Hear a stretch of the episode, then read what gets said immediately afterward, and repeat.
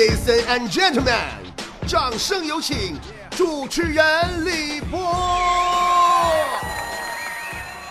最近呢，好多人都对东北话特别感兴趣啊。那么今天节目开始，我还是跟大家伙来普及一下东北话小常识。再进入主题啊，东北话四六级直接进托福啊。在东北呀，说一个人不好，就会说这个人不是善茬子；但是如果说一个人好呢，也会说他不是善茬子。总之，这个词儿好与不好，你个个理解吧，就得看你悟性了。OK。还有就是“削”这个词儿，基本上啊，它可以代替普通话里边的“打”。但是“打”呢，最多也就是青一块紫一块。“削”的意思，你这从字面上理解呀，他得带刀啊，这玩意儿。就是我还得削完以后得剁下来一块，做个纪念啥的。还有个词儿呢，叫“吃顶脖”。字面上好理解，就是吃撑着了啊，都到脖子了。东北人一般形容吃饱了呀，都说食物已经到达身体的哪个位置了。比如说，第一步我刚垫个肚，第二步妈我胃顶出来了，第三步哎呀我顶脖了，第四步妈不能再喝了，再喝到嗓子眼了。还有一个词儿叫贼，贼就是特，就比如说贼逼，就。味儿贼正，贼拉的呢，就是特别的意思了。为啥呢？就是说实话，我也不太理解为啥这么说。从小到大，大家伙都这么说的。大环境里边，我就这么生长的，可能是贼拉出来的东西都特别特特别吧。走在东北大街上啊，经常能够听见这种吆喝：大白梨嘎嘎甜。这类话还有什么嘎嘎脆，大姑娘嘎嘎纯。啊，我个人觉着，世界上恐怕只有。东北姑娘说叠字的时候，不是在卖萌，而是在强烈表达她的感官体会。人南方姑娘都是萌萌哒、棒棒哒，咱东北姑娘嘴里出来就是哎呦我去，这小娘们嘎嘎利索，对吧？你这也是一种地方特色。还有东北妹子呆萌的时候表情，也不叫呆萌，叫呆的喝的。比如说东北萌妹子发呆了，男朋友打情骂俏就问。你瞅你搁那嘎嘎呆喝的，你想啥呢？跟这个呆的喝的同义词还有啥呢？叫正的喝的，意思是不着调、粗心大意。还有这个，呃，同样的差不多的叫二的喝的、蒙的喝的啊，意思都差不多。东北人呐，形容很多，都说老鼻子了。为啥叫老鼻子了呢？啊，我也不太明白，这好像是说从山东那边闯关东的时候流传过来的吧？估计可能是闯关东完过了一下老多人了，完了就老多鼻子了。还有一个大家很熟悉的词儿叫嘚瑟，哎，这字面意思呢，其实就是咋咋呼呼没本事，完了呢还非得扛活，完了爱装大尾巴狼啥的。还有一个叫秃噜，两层意思。秃噜一层意思是说解散了啊，大呲呲的就这个意思。另一层可能表达不经意间失败的离奇事件，比如说，你看你秃噜一地。还比如说，你这昨昨天我站凳顶上不小心踩秃噜了，啪叽一下拽地上了，妈秃噜扣子了。完我这么说，我估计你也可能听不懂，听不懂那么地儿吧。来下一个词儿。还有一种只有东北小孩才听过的词儿叫山啪叽。弹溜溜，哎，这充满了浓浓的七零八零后的回忆了。就是从最开始手工那种硬纸板啪啪扇那种扇啪叽，到后来透明的那种骑多圈。童年时候总能看见一蹲那一堆小朋友，不是在扇啪叽，就是在玩弹玻璃球。弹玻璃球就是传说中的弹溜溜。还有一个词儿就是特别普及，估计是南北方朋友都听过，叫哎呀妈。我跟你说，这“哎呀妈”这词儿绝对是在东北，就是对人最常见的一个称呼。不管看见谁都“哎呀妈”，好像他的名字就叫“哎呀妈”。比如说看见啥，“哎呀妈”，你不地道啊！“哎呀妈”，你咋才来呢？“哎呀妈”，你咋不跟我好了呢？接下来这个词儿估计很少有人听到了，叫“气儿蹬”。意思就是这个人很事儿，哪有事儿哪到。也形容一个人很嘚瑟，比如说你瞅你天天跟个欠儿蹬似，哪都有你，你这道道去啥的。最后就是非常普遍的滚犊子了。这个滚犊子啊，身为五大犊子之一，是东北话最常见的一种犊子。意思是说趁早滚蛋。但是这个词儿你记好了啊，也可褒可贬，有的时候是好话，有的时候是坏话。比如说你向一个姑娘表白，如果姑娘跟你说滚犊子，你就得看她表情说话了。她要是笑不得跟你说，哎，滚犊子，那就同意了。如果鸡皮蒜两个人滚犊子，那你就趁早滚吧啊。好了，东北话小常识就普及到这儿，咱们开始进入今天的脱口秀主题，我们来说一说互联网与成功学。虚拟的网络，真实的你我。都说呀，现在社会是互联网社会，在不知不觉间，互联网就已经全方位的侵入了我们的生活。一方面给咱们生活带来极大便利，另一方面呢，其实带来不少不少弊端，是不是？你就举个最明显的例子吧，就比如说，因为互联网的存在。人与人关系，你相对之间变得特别冷漠，交流也越来越少了。尤其是自从手机成为了生活中必不可少的一个部分以后，那更是诞生了大量的低头族。不管是上下班路上、坐公交、坐地铁，还是朋友之间聚会聊天，都恨不得用手机交流。俩人明明搁那面对面呢，谁也不跟谁说话，然后互相给对方朋友圈点赞。你说是不是怪癖？甚至啊，现在连开会，你这都召集不全人手了，你根本找不着人你不知道躲哪旮旯里边玩手机，你整你没招没招的。不过要说这种事儿哈，其实难不住你们波儿姐我。你波姐我是谁呀？对不对？猴子派来的逗比吗？我跟你们说哈，昨天我就发现了一个召开会议最快捷的方法。你要是再开会没有人，你就关掉 WiFi。然后站在路由器边上等着，不到两分钟都到齐了，都来检查路由器是不是坏了。那么就说照这种趋势发展下去，我觉得我们的教育都可能发生根本性的变化。比如说哈，咱们考试做的应用题，那个时候咱不是经常做那种应用题吗？一个粗的进水管灌满水池要三分钟，一个细的出水管把水呀放完要五分钟。说两个管子同时开，问多久能把蓄水池蓄满？我觉得这种问题实在是太 low 了。以后我们就可以改成说强子用手机玩游戏，五分钟用掉百分之三的电量。用充电宝三分钟充了百分之二，请问强子一边玩游戏一边充电多久可以充满？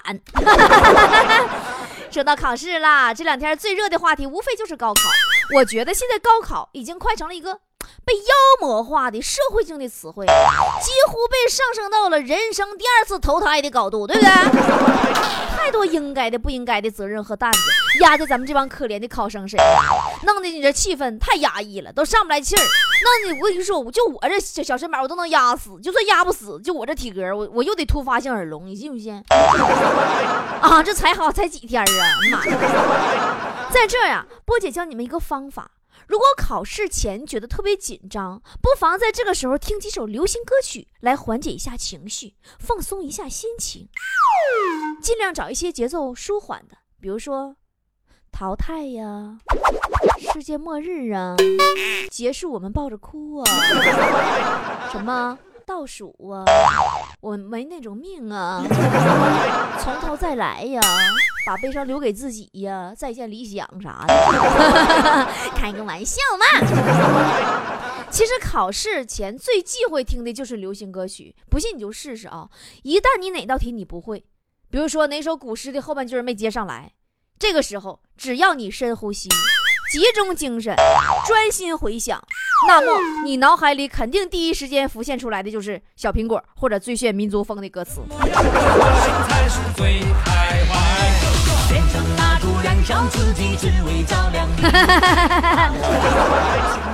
千万别听啊，放松心情啊。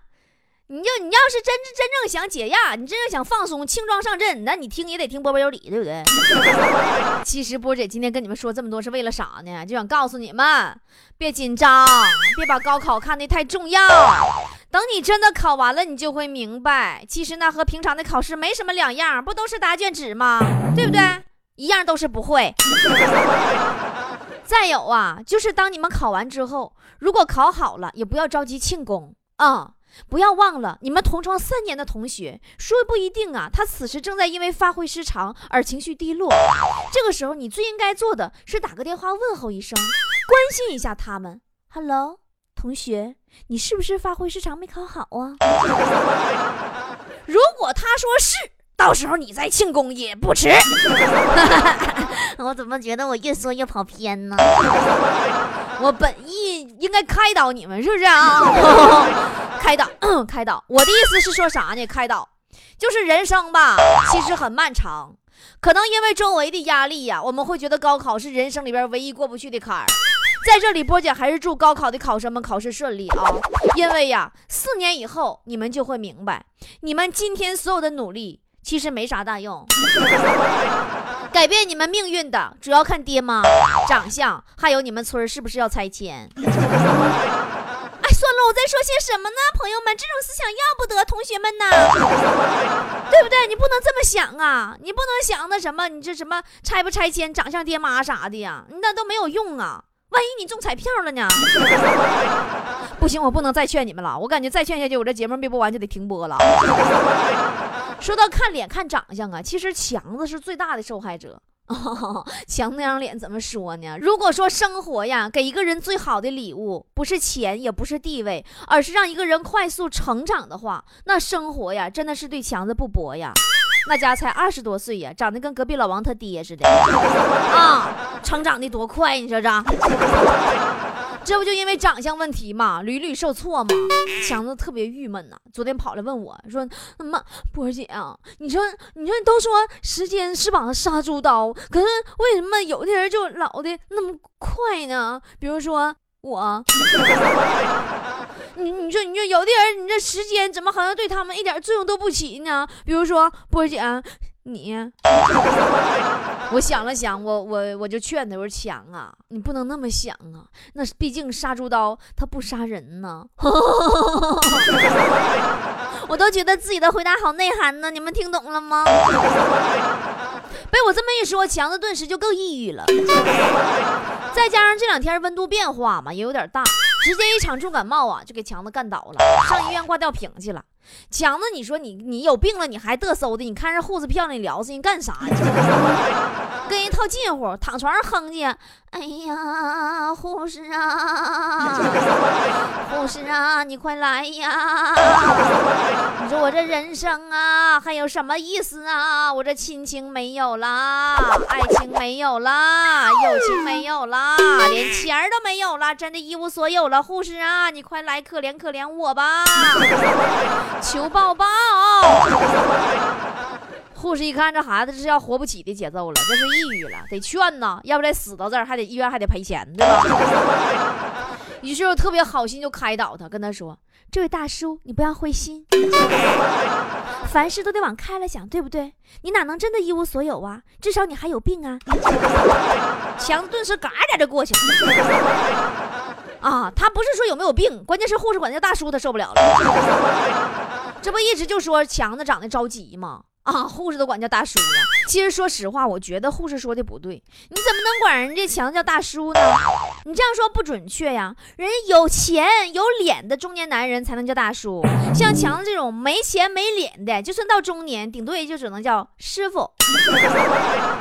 哎，师傅，师傅，给我来碗五块钱麻辣烫。师傅，不要麻，不要辣。不过强子自己可并不这么认为啊。今儿一大早，那家伙第二天又跑来找我来了。你说没事老找我干啥？跟我说，说波姐，你说这都是一都是一个看看脸的社会，我也决定靠靠脸吃饭了。我当时听完都懵了，我说咋的？你要照顾整形医院生意啊？他说不是，我是说我靠别人脸吃饭。我说那你靠别人脸咋吃啊？强说。卖面膜啊！说实话，强子，我都不怪我说你啊。你说你学点啥不好，非得学人家微商，朋友圈卖面膜，你就你就你那点智商，你别面膜没卖成，让人家微商拐吧拐吧给你卖了，你再给你整传销组织去，你进去也不是一回两回了，你不能老靠撸呀撸和能吃，还有勾引别人媳妇儿，你这么出来对不对？真的都不是我踩过他啊，强子智商你们真不知道。前两天这货啊，想去超市买东西，一边走一边寻思啊，查查兜里有多少钱。结果刚掏出来五十块钱，那风啊也是大点结果就给刮跑了嘛。强子看着瞬间消失的无影无踪的钱呐，站在原地卡巴卡巴眼睛，心说刚才刮的太快了，这回我拿一百的试试。然后从兜里掏出来一张一百的，往空中一抛。完看看风到底往哪边刮，于是这个缺心眼的统共就丢了一百五嘛。如果你们看过《爱情公寓》，都应该知道，里边不是有个角色叫吕布吗？长着一颗强壮的肾，以及低于平均线百分之二十的智商。哎呀，强子就特别羡慕他呀！你看着没？物以类聚呀。那天强子就一个人坐在那儿感慨：“哎呀，你说，你说我要是能能像他那样式儿式儿。”挺好哈，有一颗金金刚不坏肾哈。哎呀，啊！那要是我也那样式儿的，有一颗金刚不坏的肾，我是不是找女朋友也不用愁了？这回呀，是连坨坨都看不下去了。这强哥呀，你可拉倒吧！就你这智商啊！就算真有一颗金刚不坏的肾呢，那结局也肯定是让人给骗了，然后把你肾给割了给卖了。不过咱得这么说啊，别看咱踩过强子老半天了，咱还得说句公道话，该咋是咋的。强子这人还是有优点的，就是品德好、善良。真的，就咱从小听那些个什么寓言故事啊、品德教育呀、思想品德课呀，真的唯一用来操守的就只有强子了。那天强子上街，在地上捡了一百块钱。一般人碰到这种情况啊，肯定是第一时间拿起钱就撩了，但是咱强子就没有。在捡到钱的一瞬间，强子脑海里立刻浮现出老师的教诲和那些伟大感人的品德故事，于是毅然决然的决定蹲在原地等失主。哎呀，一百块钱往面前一扑，就搁那等失主。就这样等了一个下午啊，强子发现，在那张一百块钱的周围又多了许多钱，有一块的、五毛的、一毛的。竟然还有两张二十的！这两天强子请假了，义无反顾的成为了一名丐帮成员。啥也不说了，姐祝你走上成功之旅吧。说实话，今天脱口秀的主题就想跟大家伙说一说成功，一个人的成功之路，以及从高考到就业，到创业到成功，到底是什么样的一个过程和规律？但是说来说去呀，我发现我只有切切实实的跟大家分享一个真实的故事，才能表达清晰我的感悟。但这个故事呢，搁这里也不让说，说了就停播。那么怎么办呢？没有招了，我只能放会员区里边给大家伙听了，因为貌似茫茫人海，只有那嘎达是我自个个说了算的。哎呀，安得广厦千万间呐！因为涉及到一些敏感词汇嘛，跪求大家理解啊。节目的最后，送给大家一则。感悟很深的故事，叫《一颗精子的成功生死之旅》。请到会员区会员节目波波有理一栏，跟我一起分享吧。粉色的圆圈，矗立橘色的灯塔。我想那是可以承载梦的